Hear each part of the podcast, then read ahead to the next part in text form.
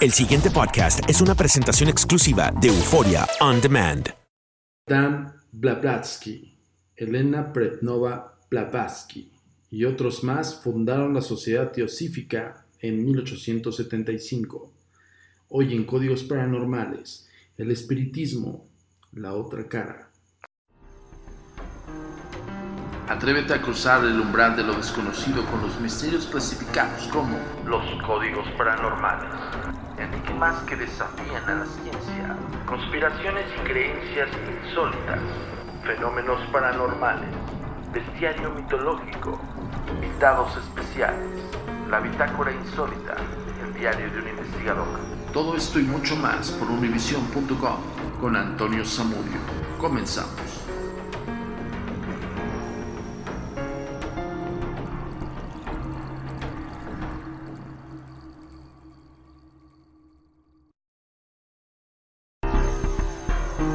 Comunicación con nosotros es muy importante.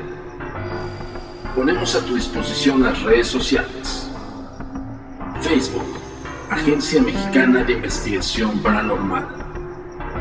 Instagram, arroba bajo y arroba. Twitter, arroba y arroba agentes de negro. Suscríbete a nuestro canal de YouTube, mi paranormal de los agentes de negro y agentes de negro. TikTok, arroba paranormal. Nuestro sitio oficial web, www.agentesdenegro.com. Hola, ¿qué tal? Bienvenidos una vez más a Códigos Paranormales, los podcasts de lo desconocido a cargo servidor y amigo Antonio Zamudio, director de la Agencia Mexicana de Investigación Paranormal, por supuesto los agentes de negro. Esto es traído como cada semana hasta ustedes por univision.com y por Foreign Demand. Quiero agradecerles que cada vez somos más escuchas del podcast, ya estamos cumpliendo casi tres años y medio, si más o menos, empezamos en julio del 2017, julio 2018, julio 2019, julio, no, ya son tres años, vamos para tres años y medio exactamente, de esta gran, gran eh, entrega de como cada semana se lo desconocido. Gracias a todos y cada uno de ustedes que nos está escuchando en toda la Unión Americana y en todo el mundo prácticamente. Nos escriben de todas partes del mundo, de todos lados y de verdad les agradezco infinitamente. Hay casos que tenemos que investigar, hay, hay cosas que tenemos que discernir, pero quiero comentarles esto, ya nos hemos encontrado con muchísimas personas que nos plantean casos, pero desafortunadamente esos casos no son completos, o sea, no consiste en que, pues bueno, si quieres que investiguemos tu caso, no nos digas, eh, por ejemplo, eh, tengo un caso paranormal en mi casa, ¿no? Entonces les respondemos, por favor, descríbenos detalladamente en qué consiste en, en, un mensaje de texto. Cuando vemos que el caso impera nuestra atención de sobremanera, que tenemos una posible, un posible, uh, vamos a ponerlo así, uh, uh, vaya, no encuentro la palabra ahorita, pero ahorita les digo que, pero bueno, que valga la pena investigarlo, que tenga eh, un inicio que esté siendo repetitivo y que actualmente esté siendo que se esté manifestando, evidentemente es un caso que podemos investigar. Si es un hecho pasado, pues queda nada más en la anécdota y Sans acabó. Tal vez es como una pregunta y nosotros respondemos qué fue lo que pasó. Otro punto también es que nos mandan imágenes. Nos mandan imágenes y, me, y nos comentan oye, yo tengo una foto paranormal, ok, vemos una imagen común y corriente donde apenas es perceptible algo extraño. Por lo regular son eh, psicoimágenes, bueno, les llamamos más bien idioplastias, nosotros le denominamos así dentro de una clasificación de la Agencia Mexicana de Investigación Paranormal, pero este, también resultan sin entonces al final del día es algo que se puede explicar en ese momento que están escribiendo ustedes. Pero ojo, no somos adivinos, de verdad, o sea, yo siempre eh, voy a insistirles tanto en la fanpage de Agencia Mexicana de Investigación Paranormal como en otras redes sociales, en Instagram, en Twitter, en todas estas redes sociales, en TikTok, de hecho también ya estamos en TikTok, que nos escriban, ¿no? Específicamente qué es lo que les sucede. Cuando pasa a un punto en el cual nosotros ya le estamos invitando a esa persona que nos escribió a hacer una entrevista, es porque ya estamos en, la, en el siguiente paso de un posible expediente paranormal. Es donde ya abocamos una posible investigación. De hecho, ya prácticamente ahí arrancamos la investigación. Y es imperativo, si no es que indispensable, que se tenga que hacer por, por una aplicación que nosotros ocupamos, que es Skype. Y esa aplicación para nosotros nos ha resultado muy funcional y no le estoy echando ahí este, las flores ni el cebollazo, pero la verdad es que a comparación de otras apps que han salido últimamente, por ejemplo Zoom, pues no te limita a cierto tiempo, tienes que pagar, bueno, es un sinfín de cosas. Yo ahí realizo en Skype, o Skype, yo así les digo, es, es Skype. Ahí realizo mis conferencias, mis clases virtuales, ahí realizo las entrevistas con todos ustedes que nos está escribiendo y evidentemente tenemos la eh, necesidad de ver con quién estamos hablando, porque en la entrevista salen muchísimas preguntas y salen de hecho más detalles de una persona que está viviendo un hecho sobrenatural paranormal. No es propiamente que tengamos la entrevista y nosotros ya la difundamos. Ojo con eso, ¿eh? Los lineamientos de la agencia son muy específicos y eso se le explica a la gente antes de hacer la entrevista. Lo que se les pide de esta entrevista es que sean honestos. Evidentemente, una persona que está sufriendo un hecho paranormal, pues lo que quiere es encontrar una posible solución. Entonces, eh, pues bueno, no se ven con, la idea de que, ay, ya me entrevistó y voy a salir en televisión o en radio. No, o en los códigos paranormales tampoco. Hasta que nosotros resolvamos el caso, nosotros les pedimos a ustedes, a las personas que nos contactaron, si es posible que podamos eh, publicar el caso. Y al publicar el caso no quiere decir que salga tu rostro. Ojo con eso. Reservamos siempre la discreción, o sea, de identidad. Siempre la reservamos. Hasta que por escrito o por voz no se especifique en sí Quiero hablar de mi caso a todo el mundo para que personas como yo se acerquen con ustedes. Esa es la finalidad de, documentarlo y sobre todo pues evidenciarlo. Pero no propiamente de una entrevista, solamente una entrevista para, para incluso compartirlo con todos ustedes. Una entrevista pues me da una anécdota y ya, ¿no? No es lo mismo tener un caso como el que estructuramos de la colonia Narvarte y otros casos más, la bruja Nahual de Peña de Lobos y así. Entonces, hay muchísimos em, adeptos que nosotros hemos realizado con el paso del tiempo. Tenemos ya veintitantos años en la investigación paranormal profesional, que por ende, pues bueno, esos lineamientos no me los puedo saltar. Yo quiero ser muy enfático en esto y de verdad a toda aquella persona que quiera, eh, ahora sí que revelar su misterio y, tener una posible, una posible solución o, simplemente que entienda y comprenda lo que está viviendo, es importantísimo para nosotros tener este tipo de documentos. La entrevista es obligatoria, sí o sí. Si no, no podríamos tomar el caso tan, pues, tan en serio. Es como ustedes también, pues quieren saber los investigadores quiénes son, ¿no? Y evidentemente nosotros queremos saber quién es el testigo y saber un poco más y profundizar en el hecho. Entonces, digo, comento esto porque ya en, varias veces, por ejemplo, hay una chica que nos está escribiendo desde Chile que está viviendo un fenómeno de, al parecer, contactismo con, seres de otro planeta, que esa es la, prácticamente esa es la versión resumen.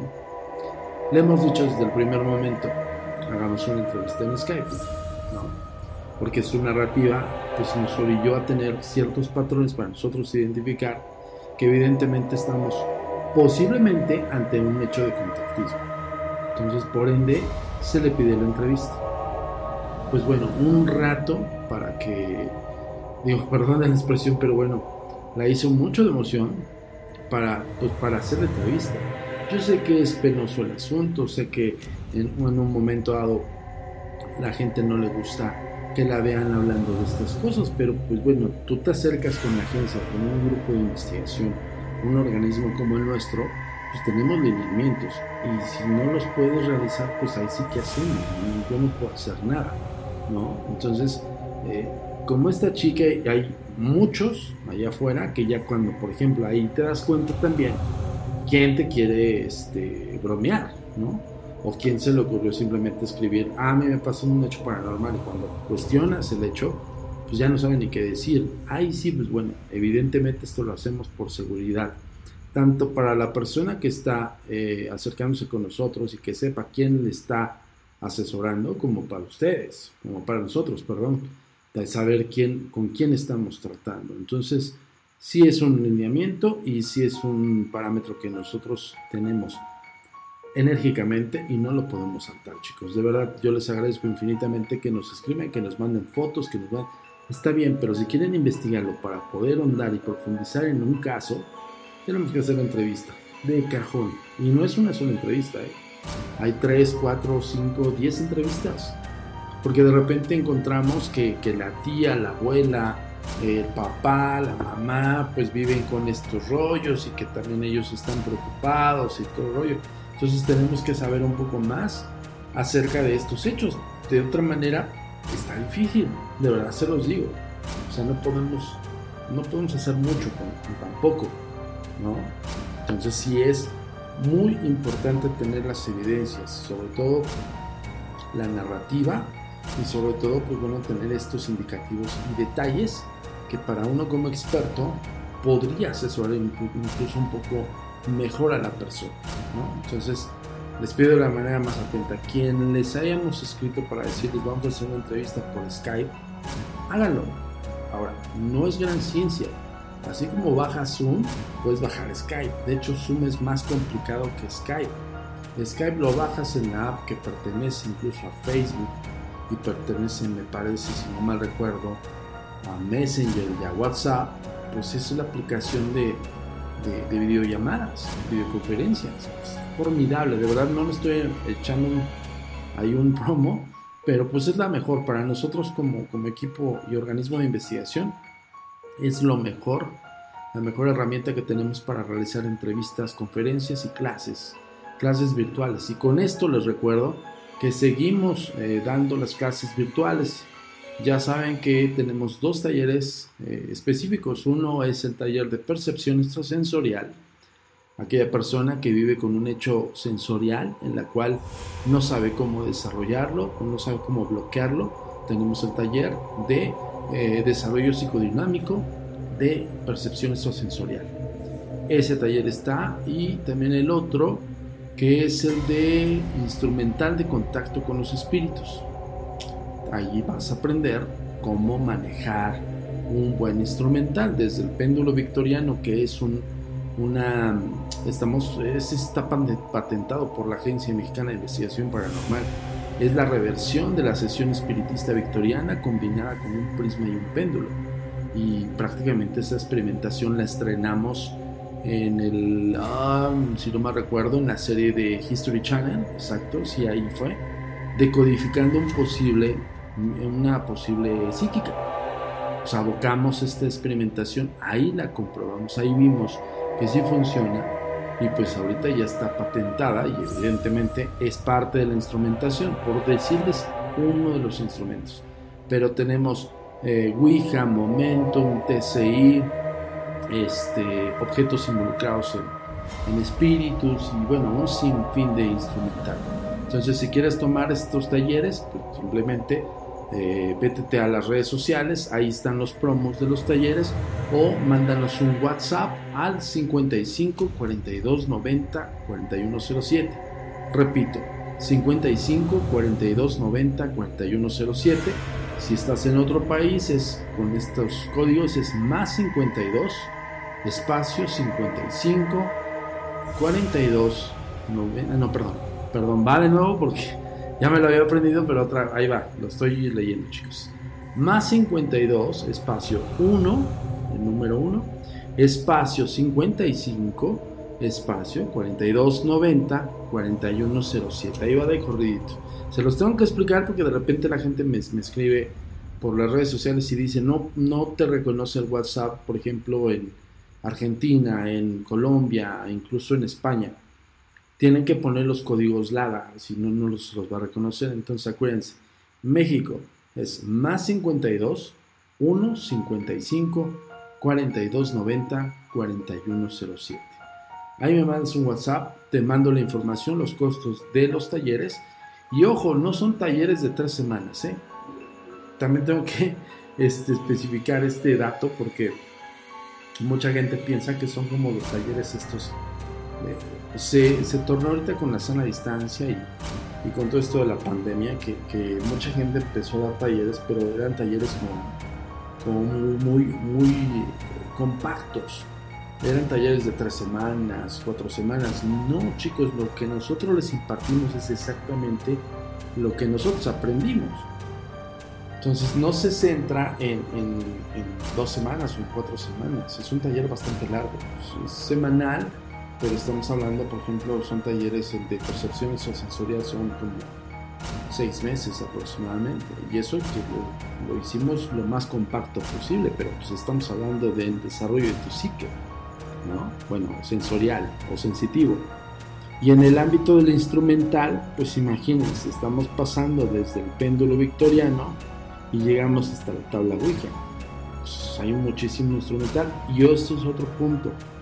Dentro del taller hacemos mucha práctica. Ahorita pues, que estamos en sana distancia no podemos hacer vivencial, pero hay prácticas vivenciales, que eso se hace eh, directamente con el tour insólito. ¿no? Acuérdense que tour insólito estamos a punto, estamos a punto, nada más que nos den luz verde las autoridades sanitarias y evidentemente los lugares para poder regresar en la Ciudad de México con por lo menos una corta temporada de octubre y noviembre con el Tour Insólito. Entonces, bueno, el Tour Insólito también nos funciona dentro de los talleres porque ahí abocamos la práctica, o sea, la gente que les enseñamos cómo utilizar instrumental de contacto con los espíritus, por ejemplo, o cómo desarrollar la psique sensorial, percepción extrasensorial, los llevamos un tour insólito. Y ahí están en campo, ¿no? Y ahí abocan todo lo que aprendieron y todo lo que vimos en los talleres. Entonces, es algo muy completo, les soy bien honesto. Hemos tenido varios estudiantes, ya varios este, han terminado, por ejemplo, en de percepción sensorial. Y hay otro, otro grupo que tenemos que estamos a punto de terminar ya con los instrumentales, bueno, entre comillas. Pero insisto, no es que en cuatro semanas ya lo sepas. La verdad es que así funciona. Bueno, no es como, pues no es como otros talleres. Este es un taller intensivo, pero hasta cierto punto compacto, ¿no? Dura seis años, eh, dura seis meses, pero, pero bien, bien hecho. Bueno, ahí están eh, los talleres, ahí están las formas de comunicarse con nosotros y también los lineamientos de cómo llevar un caso con la agencia.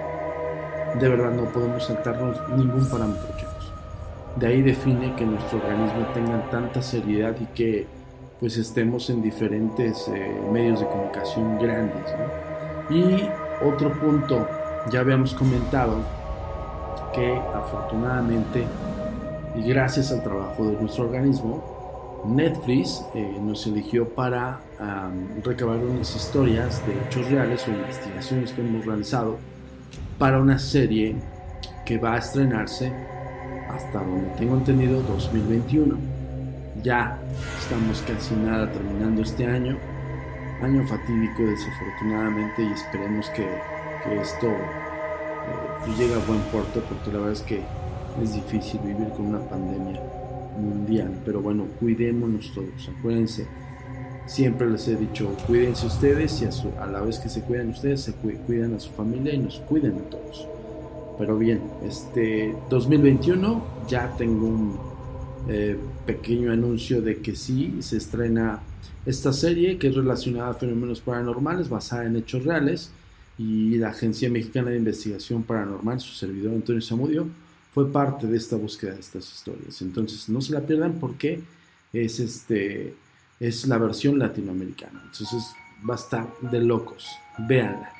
Netflix, contraten Netflix. Ahí sí fue a meter mi cebollazo porque, bueno, tenemos una serie ahí. Bueno, vamos a hablar, ya no me quiero desviar, vamos a hablar de Madame Blavatsky. Perdón por la, la pronunciación, pero es como lo intento hacer. De origen ucraniano, Elena Prednova Blavatsky, 1831-1891, fue la impulsora de la teosofía moderna, sistema místico filosófico que combina elementos del hinduismo, el budismo y el espiritismo y en un conocimiento perdido. Esotérico que mm, se cree reside en el corazón de toda religión, con el estudio de antiguas creencias, los teosofistas buscaban los poderes divinos latentes del yo, que era como que se conocía a Madame Blavatsky, Blavatsky, perdón. De repente se me va a ir el, el apellido, pero está medio, medio difícil. Blavatsky, ¿ok? Trato de pronunciarlo lo mejor posible. Tenía una personalidad carismática, temperamento ardiente y poderes psíquicos. Decía recibir mensajes por medio de una luz astral y por espíritus guías de maestros invisibles o Mahatmas orientales quienes le daban conocimiento universal que se comunicaba con otros. Bueno, en otros episodios hablando de espiritismo hemos hablado que hay espíritus ya elevados o espíritus eh, desencarnados que no propiamente reencarnaron y que están evolucionando en ese espacio y tiempo espiritual. Y esos espíritus, sí, bajo la teoría cardiana, son espíritus elevados de conocimiento también, no solamente por, por ser conscientes en su estado, sino también tienen mucho, mucho conocimiento y sabiduría y le imparten justamente con los mínimos. En este caso estamos hablando de Madame Blavatsky. Llegó a Nueva York en 1873, dos años después ayudó a fundar la Sociedad Teosófica em, y en su primer libro, Isis Unbelief, de 1877, eh, bosquejó las enseñanzas básicas de los maestros y allí reveló el antiguo ciclo de la evolución en razas Mara en el que los habitantes de la Atlántida y de, Lemuria formaban la tercera y cuarta etapas ante, ante los humanos moderados, ¿no? modernos, perdón, perdone.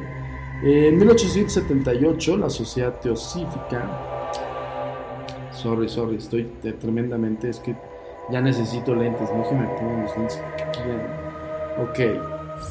En 1878 la Sociedad Teosófica trasladó su sede a, Diyar, India, donde eh, Madame cautivaba a los visitantes con golpeteos inexplicables, música incorpórea y otros fenómenos casi milagrosos. Siguió en contacto con los maestros, en especial con las reencarnaciones de dos sabios del Tíbet. Eh, Richard Hudson Hudson, Richard Hudson, de la Sociedad de Investigación Psíquica, más de la SPR, la visitó en 1884 y a fin de evaluar los fenómenos teosóficos, su polémico informe eh, calificaba a Madame de interesante impostora. Pero sus seguidores no la abandonaron. Su libro The Secret Doctrine en 1888 es un resumen complejo y a veces oscuro de la teosofía. Madame murió en el, 8 de mayo de 1891, día del loto blanco para los teósofos.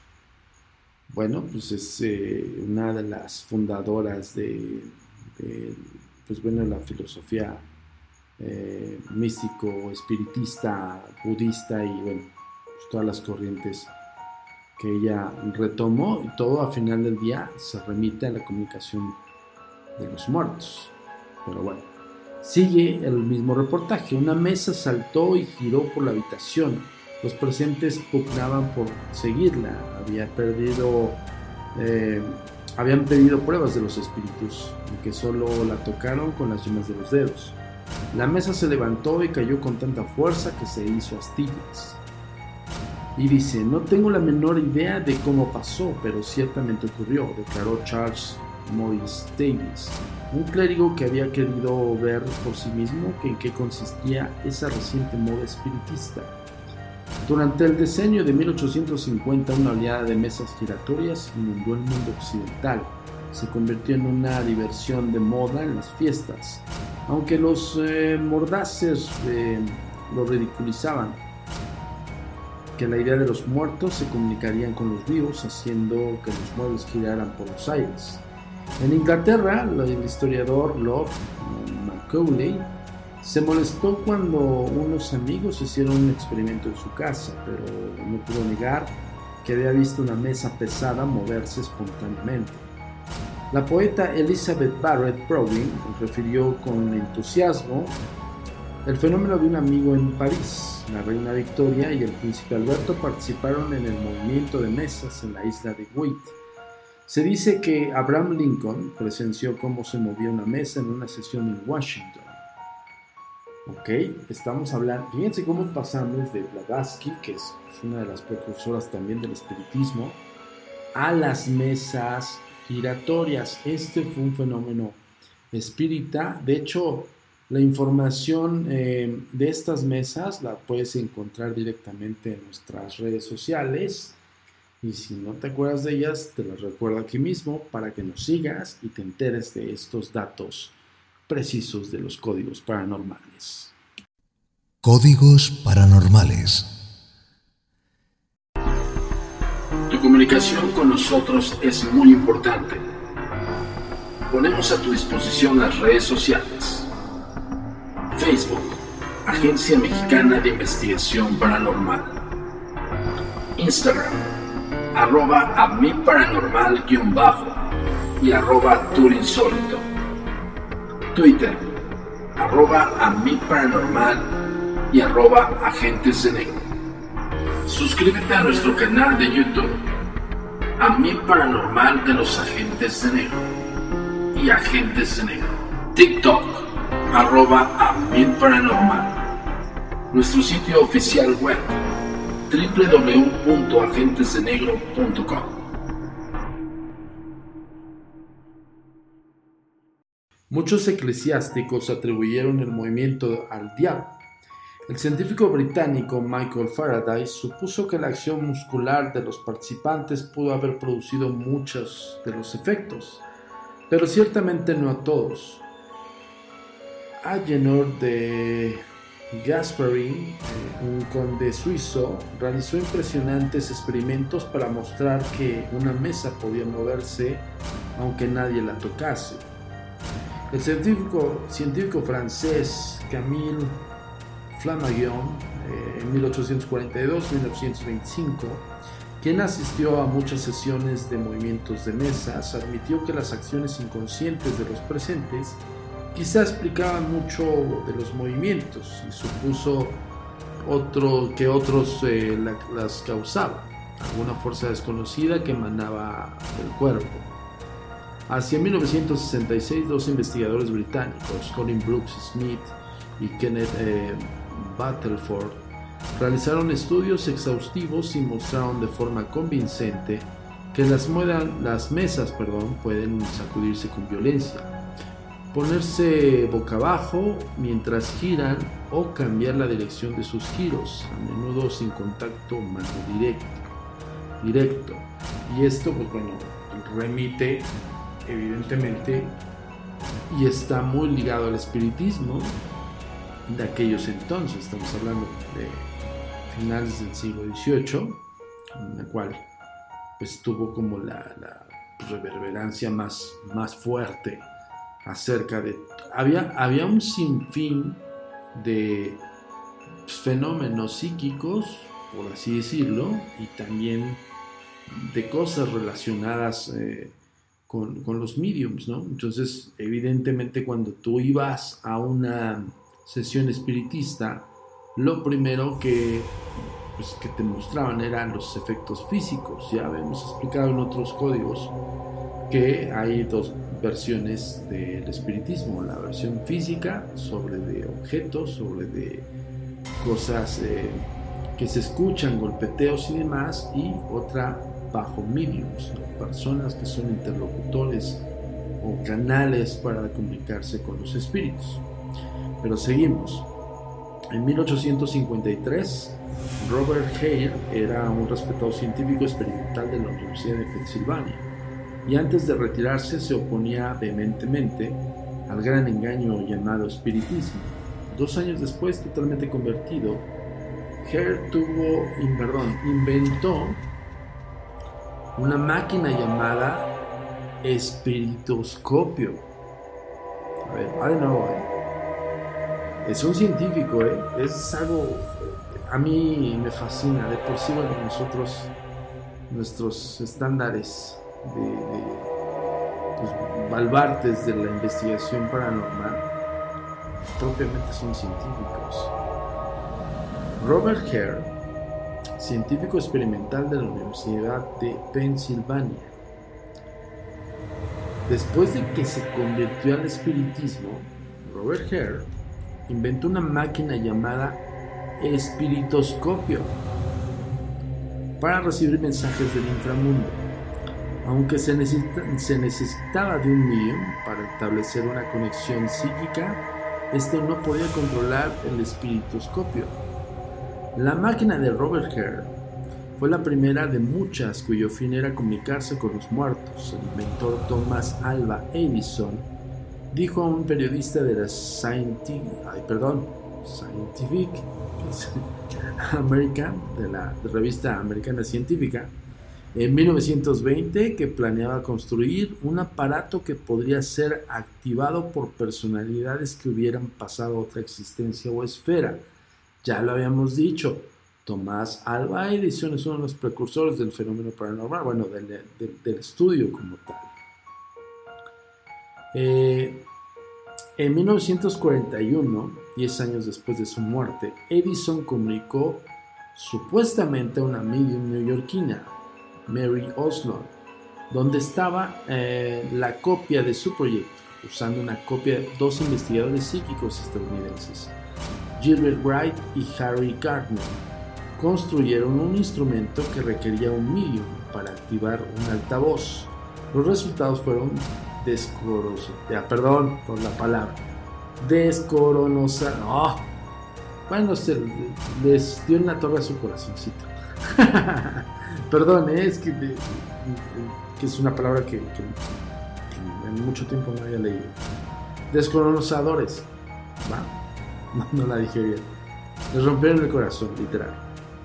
Otros investigadores han intentado usar la tecnología moderna para esclarecer y sobre todo establecer un contacto con los espíritus. Guillermo Marconi, el físico que perfeccionó las comunicaciones por radio, estaba trabajando en una versión espiritista de su invento antes de su muerte en 1937. En 1962, el ingeniero eléctrico británico Mark Twain dijo que había logrado comunicarse con los espíritus mediante un código Morse estaba convencido de que los espíritus podían enviar señales audibles y visuales en la misma forma en que se transmitían las señales de radio y televisión y entramos directamente al PCI, Transcomunicación Instrumental. Ya habíamos tenido un podcast acerca del PCI, pero este, pues bueno, tener estos datos y estos personajes, ya los habíamos comentado en alguna ocasión, pero los habíamos, nos habíamos concentrado, en, por ejemplo, en Tomás Alva Edison, por ejemplo. Pero aquí estamos eh, hablando de todos los inventores que intervinieron en este tipo de contactos. Como vibraciones invisibles en la atmósfera, una vez descubierta la longitud de onda y la frecuencia, se podría captar el mensaje. Sí, es un principio del TCI.